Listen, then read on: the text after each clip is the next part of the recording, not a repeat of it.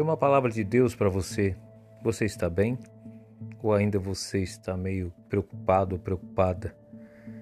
Abra a sua Bíblia em Gênesis, capítulo 25, versículo 21, que diz o seguinte: Isaac orou instantemente ao Senhor por sua mulher, porquanto era estéril.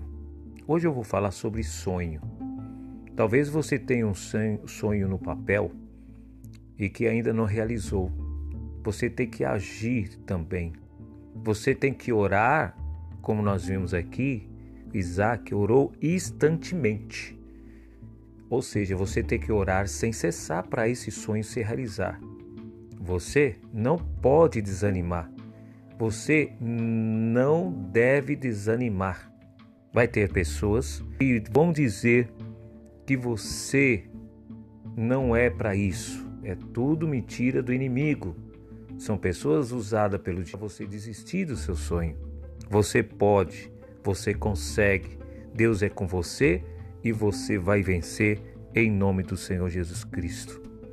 Oramos então, eu vou orar por você. Pai, renova esta pessoa, dê sabedoria, Pai, para que essa pessoa venha realizar os sonhos dela, que ela venha ser uma bênção na sua mão meu Deus, que ela venha realizar o sonho que tanto ela almeja e abençoa em todas as áreas da vida, ó Pai, no nome de Jesus Cristo, que assim seja.